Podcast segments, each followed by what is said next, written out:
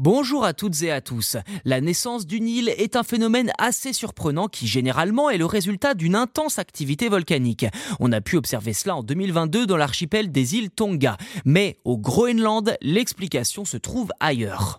Dans une nouvelle étude de l'Institut de recherche spatiale de l'Université technique du Danemark, on apprend que le socle rocheux de ce pays s'est élevé de 20 cm au cours de la dernière décennie, donc entre 2013 et 2023, soit une augmentation de 2 mètres par siècle d'après leurs calculs.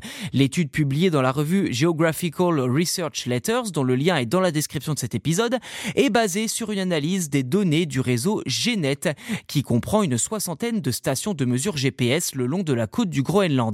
Et cette élévation du sol du Groenland ne devrait surprendre personne. En effet, d'après l'étude, après la fin de la dernière période glaciaire, il y a environ 12 000 ans, les épaisses couches de glace qui recouvraient auparavant les continents ont commencé à relâcher la pression sur les masses continentales, ce qui a entraîné un lent rebond des roches. Mais grâce à cette nouvelle étude, on peut désormais calculer la part du soulèvement de la Terre au Groenland en prenant pour facteur principal le changement climatique lié aux activités humaines.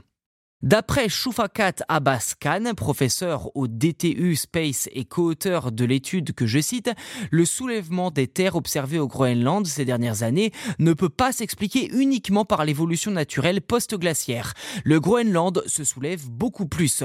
Ce sont des bouleversements de terrain très importants que nous pouvons actuellement détecter. Ceux-ci affecteront la carte du Groenland à mesure que de nouvelles terres émergeront de la mer et que de nouvelles petites îles seront créées au fil du temps. Fin de citation.